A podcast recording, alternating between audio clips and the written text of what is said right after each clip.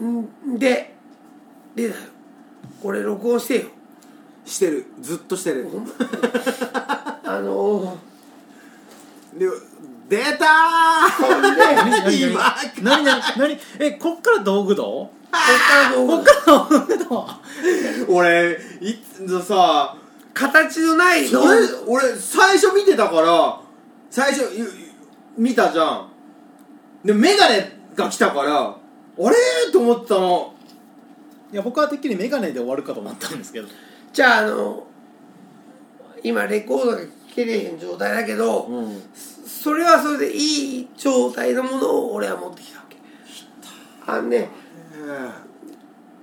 レコードを探す旅のものの一つとしてえっ、と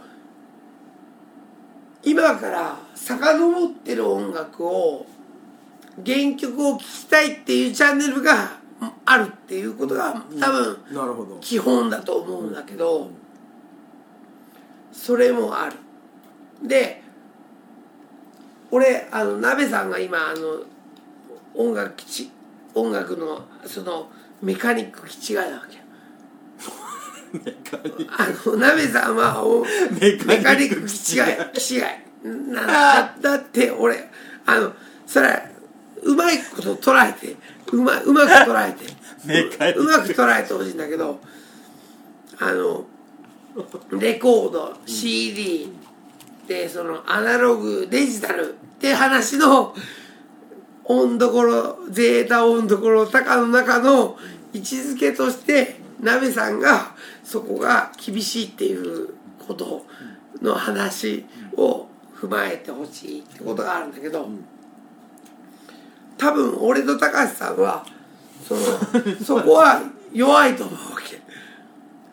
で高弘君は弱いか強いか分かんないけど違うチャンネル例えばバイクだったりのハマり具合とかを見たらあの鍋鍋さんと共通する部分があると思うわけ。ベースとドラムの関係性とかっていうのを一般的なその理想論としてかもしんないけど。実際の高弘君はもうポンポンコツかもしんない。ター君のねこの姿ブレないんだよ。ター君ずっとだよ「温どころの夜」をまあ今29やじゃん。今まで何やか出てもらってるけどブレないこの姿 大体まあ2時間超えないぐらいからこの姿になる。そうそう「エマエマエマエマ注意」って言うかもしれない。いやもう。それがすごいね。やっぱりすごい。役割あるからね人間っていろいろさ。でこのメガネ銅のこのメガネ重たいから、やっぱり元メガネに戻る。今から戻りますけどであの道具銅の話をした時に、もうメガネ銅しかない、ないってとこまでもうもう出してそれ。行きつ行き着いたわけ。であとはそのこだわってるって多分ふ2人3人までのこだわりってないいもう早く出せよ。やないいやないんだけど。あのねそのレコード道を話したいんだ。なるほどなるほどなるほど。そのレコード道の中でもいろんなことがあるわけ、おー。その金具があるかないか財布の話と同じで、そのレコード。そう。例えば状態。レア度。うんいろいろんなことがあるわけ。うんうん。いろんなことがあるんだよだから。匂いとかにそう。匂い。匂いもあるよ。ちなみに今日持ってきてもらったのは何枚あるんですか？え今日はね。レコードですか？今日はレコードを。レコード。で聴けない。状態になっちゃったわプレイけヤーがあるのに聞けないさっき。そういうことか。そう。そう。ででがっかりなんだけど。そこで。あのねおあのお俺のレコード道はえっとジャケット道わかる。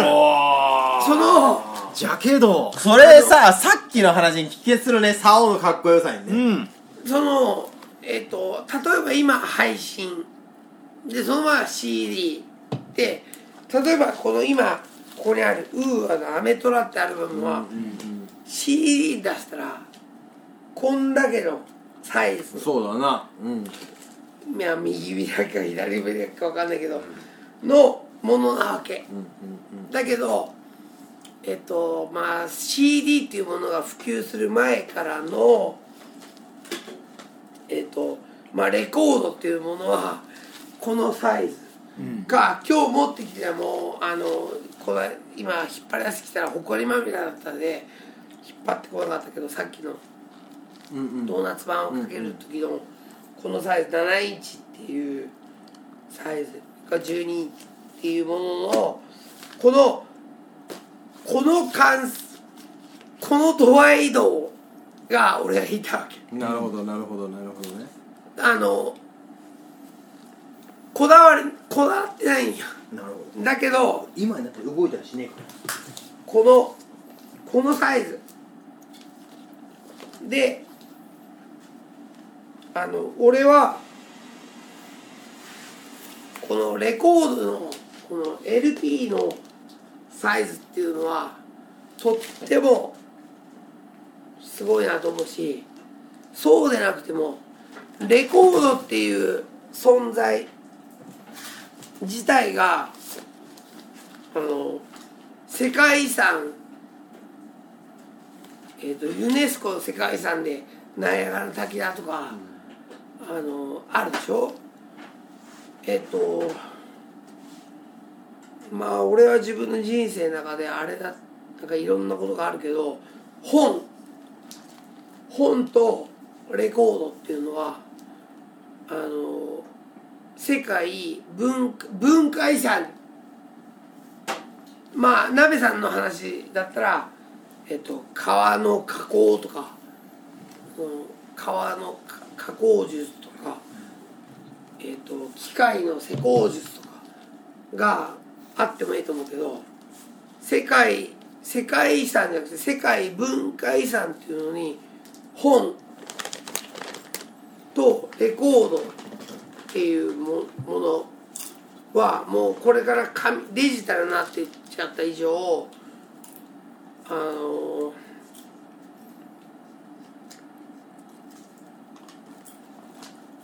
もうペッペッペッでななっちゃうわけよ。そうじゃなくてこれが残このこれが残ってるってことはすごいこと。これを聞ける装置があるってことはすごいことっていうのはあのまあ俺が41歳高橋君が46歳、高弘君鍋さんが若いか。38その38歳までの間だけでもまあ残してほしいなと思うことはあの今今毎日聞ける状況にないし歳ねまさくんじゃないの？えっとあるあるんや。ポータブルが一つとえっと去年俺の連れが、えっとターンテーブルを送ってきてくれくれたんや。あの俺残念だ。これこれさしっかり用意してさ。で振ってもくれて。うん。で持ってきて。申し訳ないんだけどあので俺が言いたいのはまた人か角度変わっててそのレコードが文化遺産だとかそのそれはいいんや。だから俺が言いたいのはジャケ買い。うんジャケ買いね。ジャジャケットの凄さのインパクトは CD とかパソコンとは違うよってことだけ言いたいわけ。このこのこれを聞くことはまあそのネットでできるし。ウーガのそれだけどこのディアンジェロのこのそう。このあのブードゥーこのブードゥーをでく比べてみたら分かるよね。じゃこれはじゃあこのブードゥーのディアンジェロはあの誰もが聴かないアルバム多分俺世界一だと なんで？じゃあえーっとねあの鍋さんこれとこれどっち聞きますか？って言ったら左。まあまあこっちでしょ。あのえヒップホップ、ヒップホップ好きな人でもこのジャケってこうななんとかもうなな殴られそうっていうか ギャングスターっていうかあのじゃあ道具道の中で一番話したい人が一人だけおるんだけどこれはまた次のあれでいいんだけど。そうじゃあ2週目あるんですか？この人にその人にこれを含めて10枚から CD かけた時に俺の中ではこのアルバムベストワンなのに、ジャケットで選ばれなかったわけ。ディアンジェロのそのブードゥーが？そうその例えばし一人で作詞作曲してるとか情報もなく高橋君これ聞いてこれ見てなべさんこれ聞けへんだろ？このこの時代このなんていうのギャングギャングの時代。あでもね右側がなかったら聞くかもだからあまあそう。俺は聞くけどままあまあ高橋君は聞くかもしれないけどな。あなんでだよけどけ俺どは結構好きだねこれ。じゃあまあ違うよ。これとこれとじゃあこれとこれがこれがレコードサイズだったとして俺これことがやりたかったわけ。あー全部がレコードサイズだったんだレコードサイズだったとして。おおかっこいいなそのトレイントレインこのやつ。れこれが一緒だったとして。ああ僕それ。でしょ？それ でしょ？これがこれがジャケジャケ買い。ジャケ買い。で次がジャケ買い。うん。でこれは100円 買わないでしょ？買わない。買わなんで？そうそんななんでディアンジェロ？俺は俺は。なんでディアンジェロを落とす？じゃあ俺はディーアンジェロが大好きだ。大好きだけどこれは買わないでしょ？っていう話がしたいわけ。あのだジャケから世の世の中おかしいよねっていう。そうそうそうでジャケット買いえじゃあさこっちだこっちが正面だったらどうなん？じゃあ俺は買うわけ。俺 俺はが正面だったら俺はこの俺は俺はこれ結構気に入ってるけどねこれ。違うよ。高橋君はこの情報以前にディーアンジェロ一人でやってる音楽すごいヒップホップビートがすごいベまあースがめっちゃかっこいいとか。っていうことを聞いて買うわけでしょ。なるほど。そしたらあれだな俺そちょっと待って俺思ったけど俺自分のリリースものちょっと反省してなきゃいけないと。思うナベさんはこのジャケットを見て例えば裏を見てあのプロデューサーとかそういうのを見る。たと例えばタイプだいやとじゃあこれ見て何思うかって言ったらこの数字は何を意味してるのか。そうそうそういうことだよねそれそれそこ。そうそういうことだよで俺が持ってきたのはジャケ買いのすずめジャケおおジャケ出ました。道具道ジャケ買いのす道具ずめ。道はおーいいね。もうメガネしかないわけ。いいよ。でレコードのことも真空管のアンプだとかはうんちくを言えることはあんまないわけ。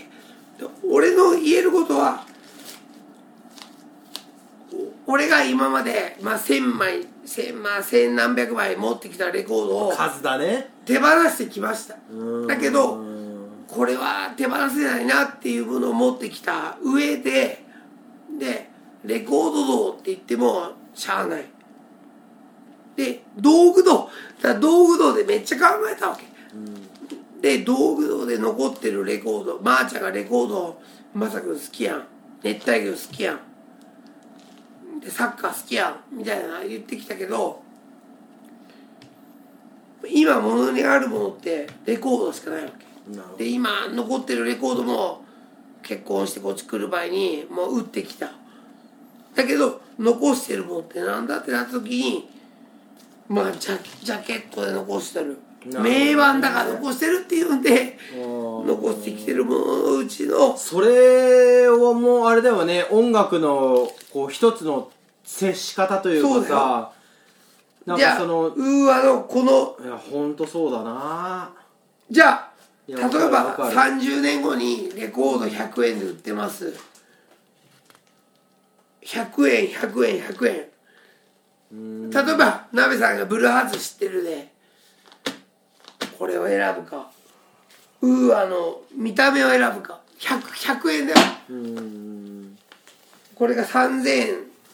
3000円8000円2000円かもしれないし。だけど100円で売った時にどう思うかって時に CD のサイズのものとこのレコードのサイズのものって結構違うと思うよいやもうた確かにでもやっぱこう宝物になりやすいよね。このサイズだとね。でもちろん俺はブルーハーツ好きでファーストセカンドレコね。レコードで持ってたんよ、うん。だけどそのレコードはえっ、と4年前に死んだオックンうんうんうん。の葬式の時にファーストセカンド持ってってあの棺に入れてもらってあのこれ燃やしてくれっつって。したらレコードは燃やせれへんっつってジャケットだけで燃やしてもらって。でそのディスクっていうかあれはオックンの棺の前っていうか置いてあるんだけどで今トレイントレイントレインだけどけどトレイントレインかっこいいやん。かっこいいな。めっちゃかっこいいやん。めっちゃかっこいいな。そういう。そそれ写真撮ってもいい？でいやええけどこのトレイントレインと例えば CD のトレイントレインのサイズとあの音質とかアナログスピーカー。それ持って。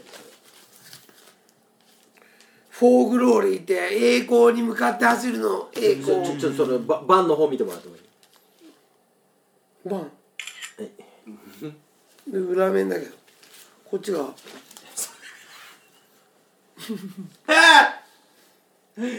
いやかっこいいわ。なんか俺こだわってないんよな鍋さんが一番こいつこだわってねえなっていうぐらいのこだわってない人間なんよいいよ。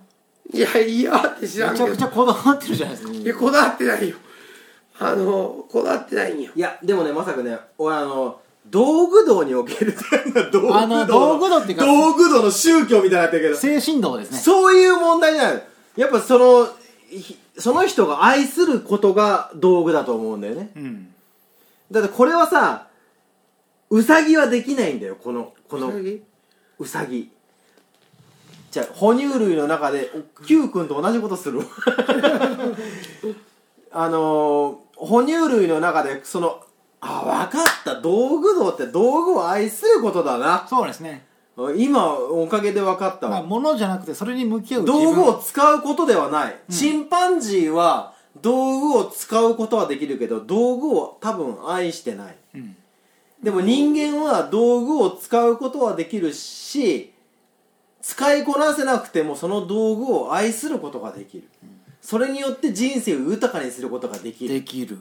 めちゃめちゃ惜しくしたいけもう言っておいで。どあの俺これ引っかかってくるカードだよね。うんうんでもそんなでもない。それが一番僕聞きたい。でしょ？俺俺俺こっちかな。ああそう。そうかあのウーアとかを俺実際レコードでレコードで多分ブルーハーツウーアを聞いたことがないから聞いて聞いてみたい。けど聞けない。俺俺が単純に一番最初に思ったのはあの CD をパソコンに取り込んだ時にえっ、とまあ MP3 とか。まあでもそうやって聞いてるけどな。その圧縮ししたくないわけ、そのえっ、ともうデジタル化というかビットレートがあるっていう。そうそうそう。あの Mac だったら AIFF にして取り込んでる。わかるわかるだから、えー、と Windows だったら WAV, WAV、MP3 じゃなくて WAV にするとかっていうのは今でもしてて今でも伝えにレンタル行くしした時に、えー、と CD を取り込む時に圧縮したくないっていうのはなんかまあそうそれこそ気持ちの問題だよね。そうなんや。結局分かれへんのんや。それを再生した時に、鍋鍋さんは分かっても俺は分かれへんのんや。だけど圧縮しちゃったら元に戻せれへんちゃうかなみたいな。もうおしっこ漏れちゃうんじゃないかちょちょっともうあのちょっとここの収録を締めようか。え？まだ終わってないこれ。24時間24時間。もうもうもう閉めれない。おしっこしたいもう3部コースでくれていいんじゃないですかね今回は。でシーザーブログにあと380円を4ヶいや月間シーサーブログ全然大丈夫。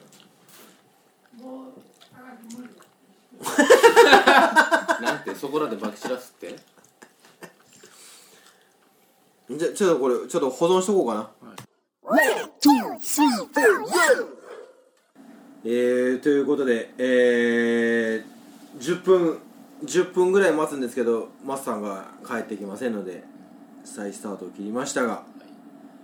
じゃあ最後にえーと私の道具を。道具なんですけどね。はい。えー、やっぱりこうやっぱりド直球で。ド直球ですね。あのギター周りがやっぱ非常に僕にとってこう大事でうん。やっぱそのギターをギタリストになってからこの間見たらこう、まあ、3年ぐらいで、ん。まあ、それまではボーカリスト人生っていうのは17歳から始まってるのでね。でもギタリスト人生3年ぐらい。でその中で本当いろんなことを経験していろんなことを学んでアンプ鳴らしてエフェクターの電池が切れたことで何もならなくなってとか、その接続の順番とかなんかその自分がこれまでそのちょっとメジャーシーンを噛んだりしながらやってたバンド人生だったのに、実際そのギタリストとしてやってみるとバンドっていうものがこんなにも難しくしかしこんなにも楽しいものだったのかっていうのが再考したのがこう今なんですね。去年今年。ギタリストを噛んでやっといや本当に楽しい。あのー、バンドをやり始めてよかったなって思ったのが本当に今なのかもしれなくて。あもちろん売れたかったしその今までのこととだ流れで売れなかったことに対して、ーうん。あーって思いもないとは言い切れないけど、でもそれ以上にやっぱりその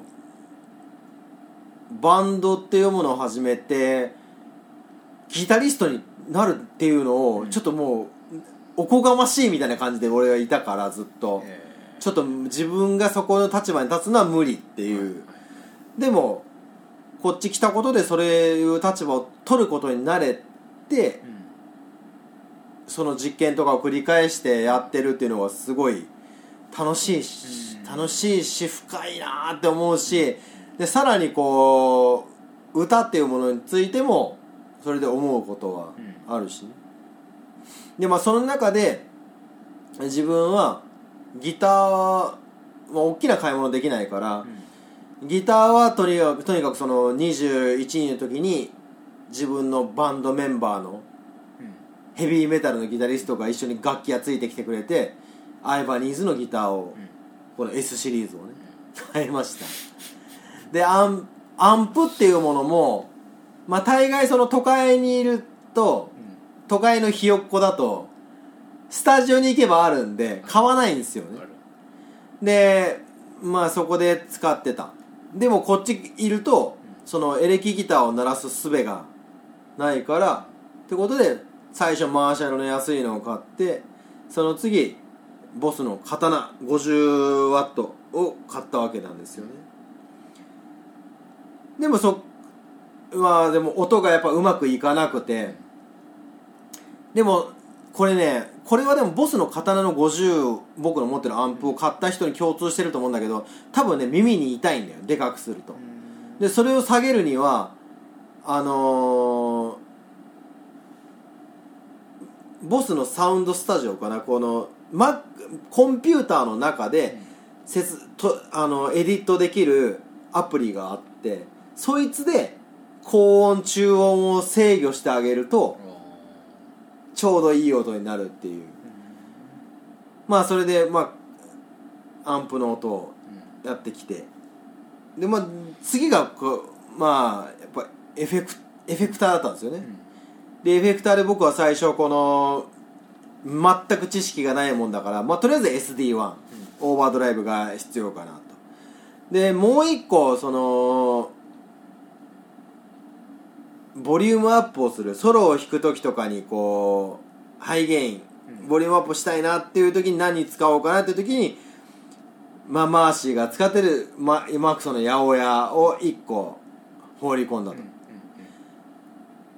まあそういう流れあんまりその空間系とかもない中でやってきてるんだやってきたんだけどこうライブをやってる中でこうヒポポタマスをやってる時あ乗ってきて乗ってきて最後ヒポポタマスっていう時に最初のカッティングに入った時に音がしょぼいことがあってそれをなんとかしたかった。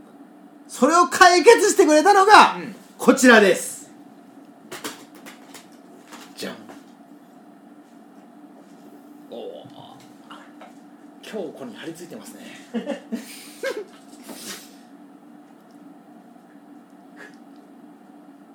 え？こちら。えー、MXR マイクロプリマイクロアンプ。ワンノブの潔いやつですね。もうこのだってさこの今僕の回路を これは幸せだうん僕の回路を説明すると、ん。まあ、ギターからエフェクターモードになってますね。コルグのはい。DT10 チューナーに入るわけなんですね、まず。最初に DTT DT10 に入ります、はい。でまずその前なかったんでもともとはそこからえっとクライベイビーのワウに入ったんです、はいはい。でこのこのワウはちょっと型番忘れたんですけど、まあ、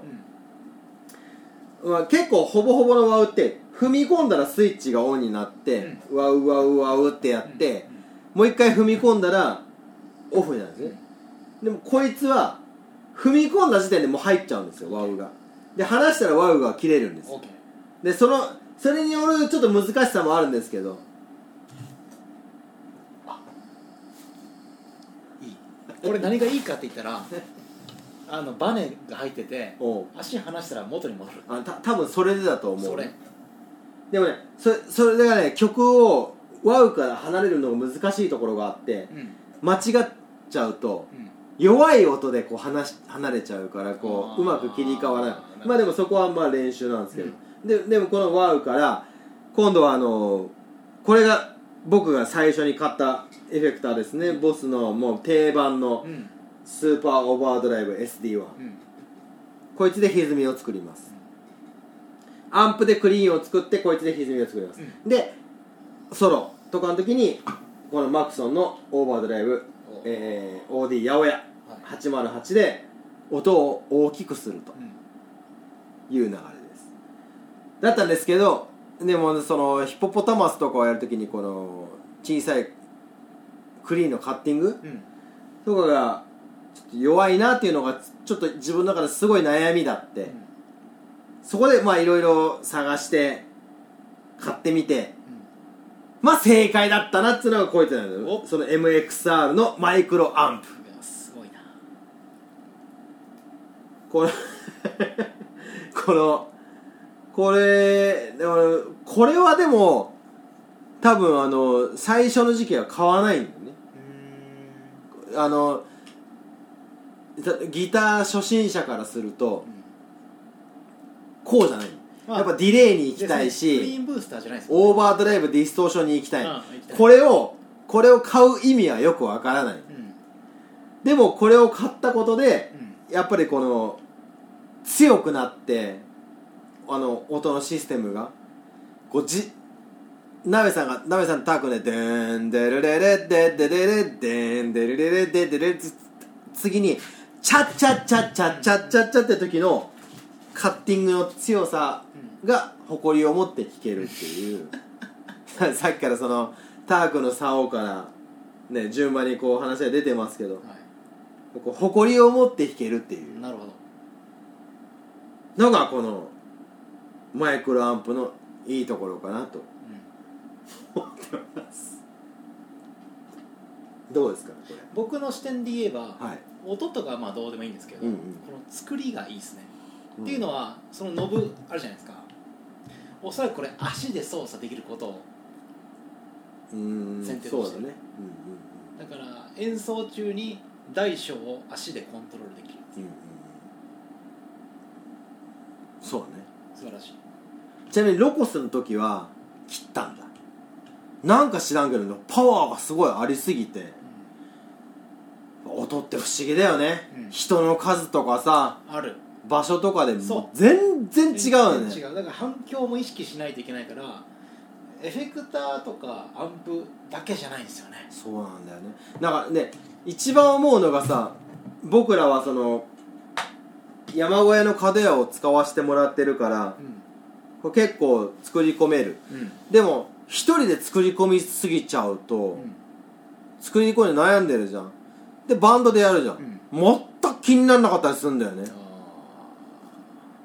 自分の一番悩んでるポイントはなんかこう今のシステムの中と、うん。ハイのなんか痛い音があって、うんうん。もっとカツンと出したいんだけど、うん。その出したい音量にすると耳が痛い。あ耳の痛くない心地いい。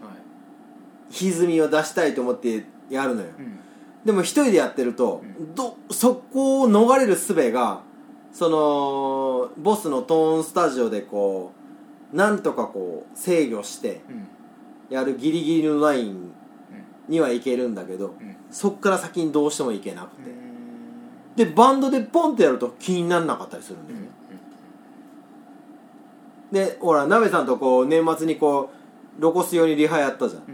であれで OK かなと思ってロコス行って、うん。同じセッティングでやるでしょ。なんかちっちゃいんだよね音が。うん。ちっちゃいっていうか聞こえない。それで俺ワットワット上げちゃってさ、うん。一番小さいワット数で完全に聞こえてたはずだったんだけど、うん。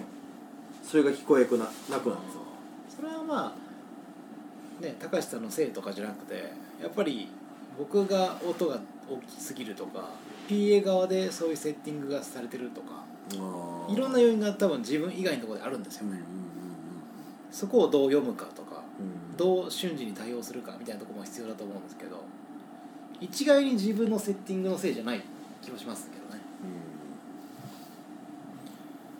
まあだからそだからトでもそのトータルで含めてさ、うん。お客さんにどう聞こえるかっていうのはすごい難しくてね。難しい。まだ難しくて面白いで僕は今アンプが欲しい。まあデジタルじゃないアンプ買った方がいいですね。そうなんだよ。もうあれはねデジタルはやっぱり劣化しないことが前提になってるんで。もうね。はいが出てしょうがない多分。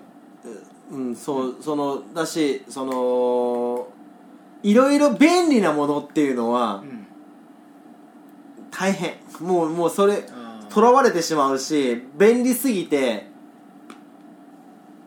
そうじゃないなって俺求めてんのはもっとアンプってアンプに対して求めてんのはそのひクリーンでうんピシッとしたものが1個欲しいだけなんだよ本当は。うん。あと欲しかったらエフェクターでなんとかするんだけど、そうじゃない部分がありすぎるもんだからまあでもこそれのおかげでねいろいろスタートは切れたわけなのでじゃあ次はちょっとしっかりしたアンプを1個欲しいなと思ってるんですけどどう思う？アンいやアンプなんてのはプリアンプでなったらまだとか言い出したら話が終わんないんですけどどっちで音作るかですね。足元で作るかアンプで作るか。どっちに自分は重きを置きたいかですね。例えばめっちゃいいアンプ買ってまあスピーカーもありきなんですけど。めっちゃめちゃいいアンプ買っ50万とかするやつ買ってもエフェクター踏んじゃったらそのキャラ台無しなんですよ。まあそうだな。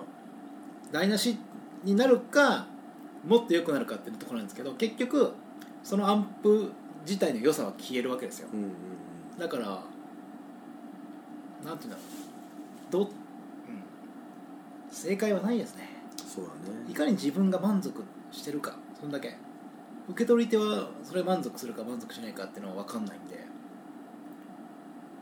その辺がよく分かんないところでありエフェクターがこれだけ蔓延する理由でもあると。うん。アンプも数限りなくあるし。そうだな。まあでもその音というもうこれはもうさ、バンドをやってる人の悩みであり幸せであり、うん。なんだけど多分分かんないし分かんない。正解ないんですよね。でももうやってるとさ一人でこうギター弾いてるとこうずっとやっちゃうのよ。もうどどういう音がいいのかとか。でもう分かんない部分に入ってきちゃうことがある。でもライブで一発バーンってやるとそれがもう全て嘘かのようにこう、解決する時もあったりとか、うんうん。するでも俺はね僕はもう大体もう本当に分かっていてアンプはジャンって鳴らしてクリーンで自分が納得するものを自分は手に入れなければいけないんだろうなっていうのはある、でその上で重ねたければ重ねるっていくしやっぱその刀はすごい便利なアンプだしすごい重宝したんだけどやっぱりそのクリーンの音に対して自分がやっぱりこうあんま納得いってない。ごちょっとごまかしてる部分があるのよね。だからそこをこうあの刀のアンプって5ワットと5と15かな。あいくつだっけ？5 3段階に変えられるんだけど。0.5と25と50ワットに変えられるの。3つのワットに変えられるのぶっちゃけ0.5が一番いい音する。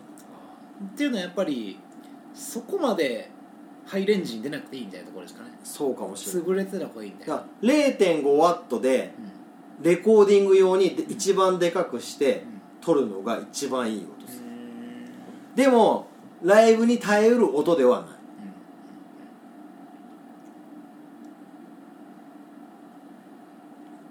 っていうところなんだよ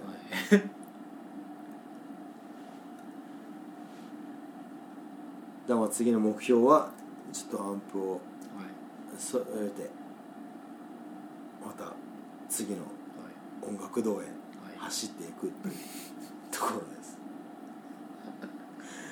まさくんがどこに行ったのかっていうのが不安ですね。あっていうかあの影が見える。あそこあれあそこにいるの？あなんかマッサージチェアに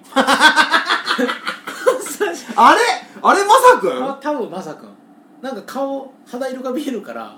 あそうなの？なんかパンチパーマーが見える。あれまさくんなの？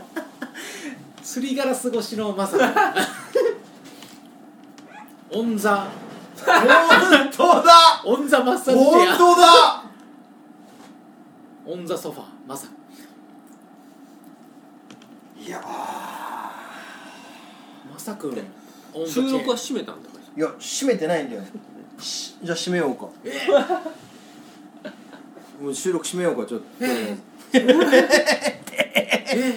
今日今日徹夜じゃないんですか？いやもえ？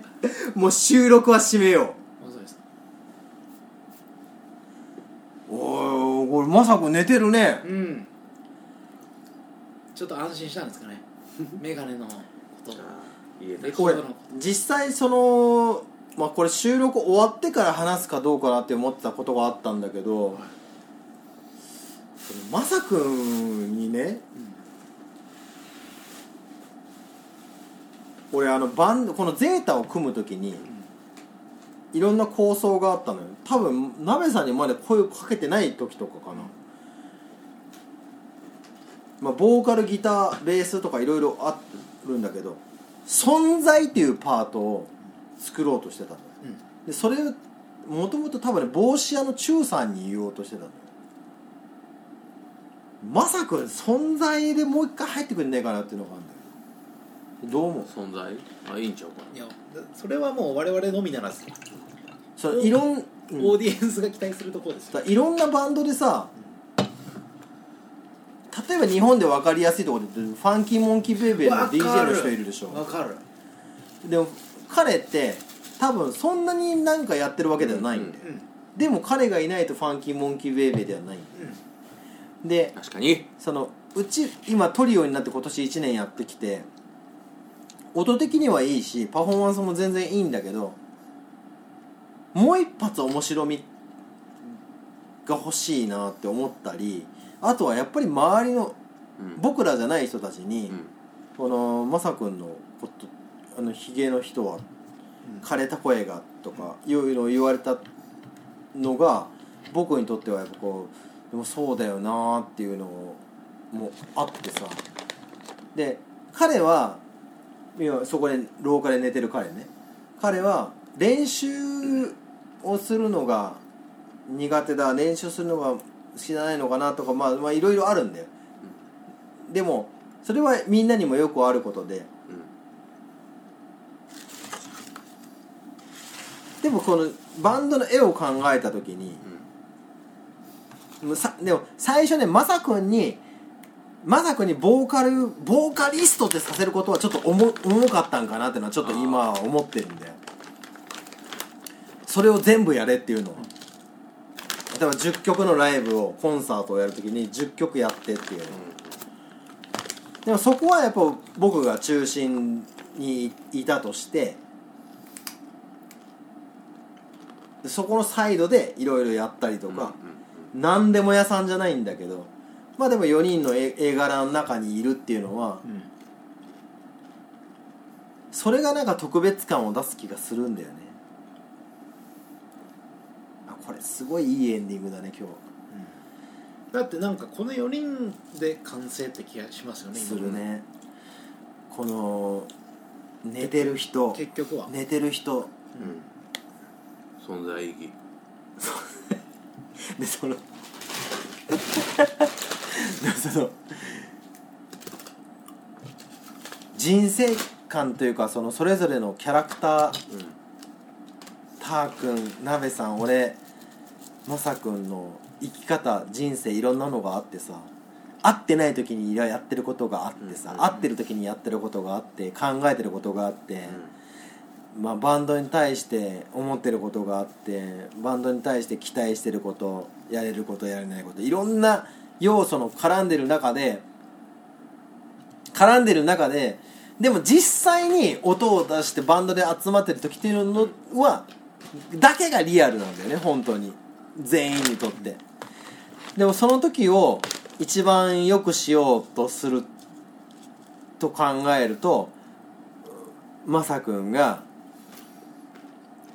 なんか何もするでもなし、まあ、DJ ブースにいてこうやってるでもないけどいるっていうのはちょっとこう欲しいかなっていうのは今年の2020年のゼータにはあるんですけどどう思いますか奈良さん？前も言いましたけど2020年2020 1個前が1919101年に次が2121でえ干支のスタート地点。ねウシトラウ。ね。2020年2020かつ。ね。かつ。オリンピック。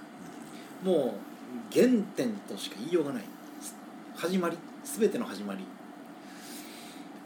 もうここでマサ君を呼び戻したいですねややっぱ僕の原点マサ君いてのゼータなんでなるほど。原点回帰。高弘君と思いますか？うん。それはもう戻ってくれるな。まさくん次第だけど出ますけど。うん。このあの今音だ音だからね。伝わんないけどこの畳の間で3人の大人が、大人の男が飲んでいて、その近くの廊下でなぜか寝ている男がいる、だからそのボーカリストでもないしパフォーマーでもないし、存存在っていうパートが生まれてもいいんじゃないかな、うん。それを生むのがゼータオンドコレタカであったとしたらなおいいんではないかなっていうのがありますので、あります。まあちょっとこの放送をまさくんが聞いておっと。このエンディングを聞いてもし、えー存在というパートでやってみようかなっていうか、まあ、ライブによっては参加してみようかなっていうんだったらやってもらえたら面白いもんでごめちゃくちゃざいますね。いいですね。作詞作曲じゃなくて。うん存在。存在。ギターベースベースボーカル存在。存在。いやーすごいなえ英語英語だとエグジステンスなんだ。あーなるほど。シンガーギタリストベーシストドラマーexist えちょっと待って存在っていうのを掲げてやってるアーティストいます？いないね。バンドあの中のポジションとして。一個ねその自分の好きなのでちょっと前々からまさくにも例で出したねアレステッド・デベロップメントっていうはい。スピーチっていうボーカリストがやってるユニットメンバーチームがあって、はい。その中にあるあのおじいちゃんが一人いて、うん。おじいちゃんがずっとこうやって踊ってたりするんだよね、でもそれがないと閉まんない、うんでもそれをエグジステンス存在なのかどうかは分からないけど、ちょっと待っていやー。存在欲しいな。ここここまで来たら存在なくしたら、今のこの時代やっぱエグジステンスだね。existence。いやシンガーシンガーギターシンガーベーシストシンガードラマーシンガー existence existence まあその方向でちょっと持っていこうか。持っていきましょう。よろしくお願いします。よろしくお願いします。エグジステンス。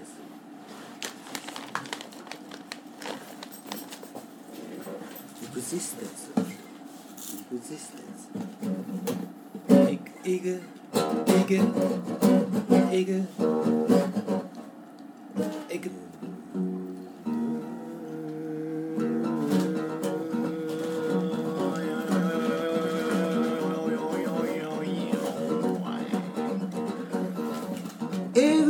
テンス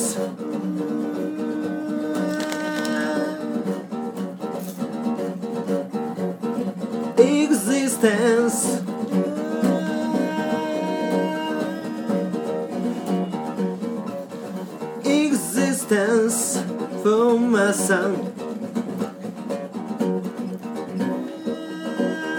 existence existence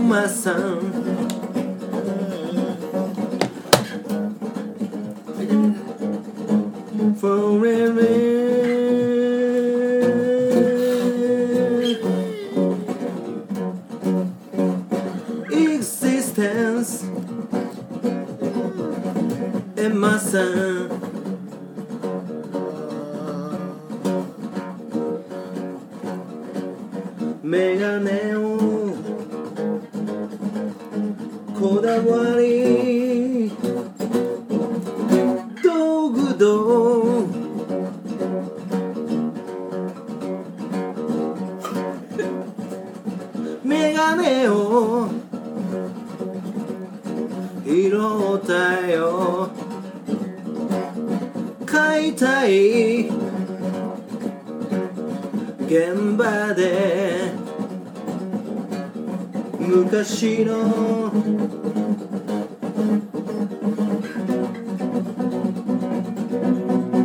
メガネさ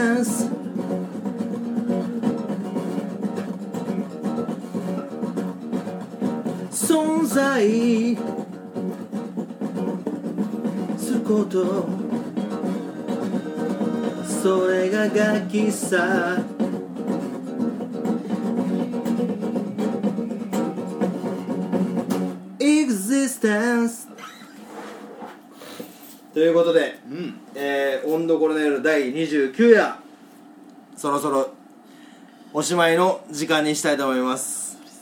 残念なたーくんえー、最後に一言お願いします。はい。いや。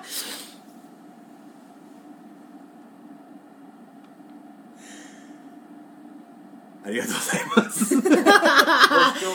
ありがとうございます。すえ。え。ー、なべさん最後に一言お願いします次回ははい。僕のエフェクター論をあ。エフェクターサジェッションをサジェッション by エフェクターみたいなところでわかりました。もう語り尽くしたいなと思うんですおがそんなチャンスはありますかね？大丈夫です。大丈夫なべさんがえなべさんのエフェクターを喋ってることについてみんながずっと聞いていうかあのこの続きで僕やっていいんですけど。徹夜ではい。やっていいんですがありがとうまあございます、でもそういう機会があることを祈ってます。ありがとうございます。では最後マスさん最後にお願いします。はい。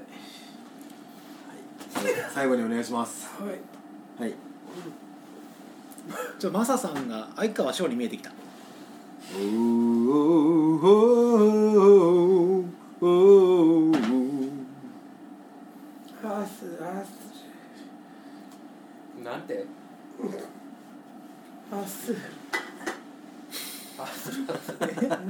ということでマスさんがハッスルハッスルと言ったところで、えー、ほ本日の今回の温度コロネル第29夜を終わりたいと思います。次回は記念すべき第30夜。今年は目指せ。え35円。ー、1ヶ月。1ヶ月。えー、シーズンに1回目指せ。ということでよろしくお願いします。それでは皆さん良い夜を良い朝を良い昼をお過ごしください。さようなら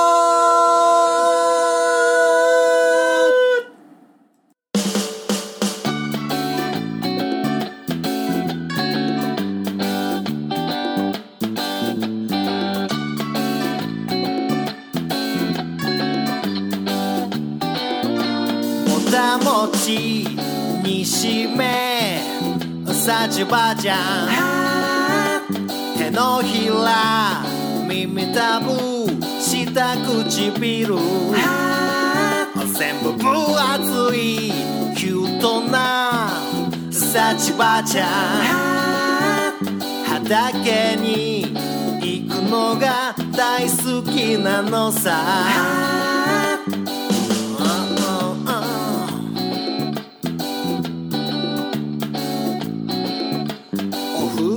も一緒にさちばちゃん。湯船に使って100まで数え。95あたりでおっぱい叩いて。カウントダウン頭をはたかれて今夜も笑う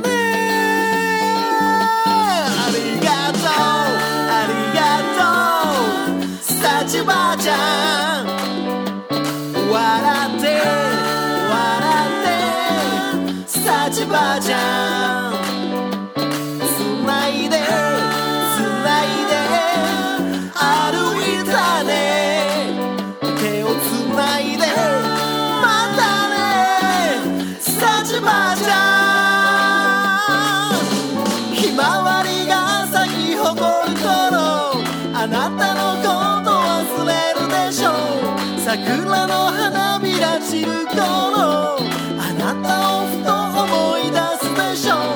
この歌に込めた想いがあなたに届きますように。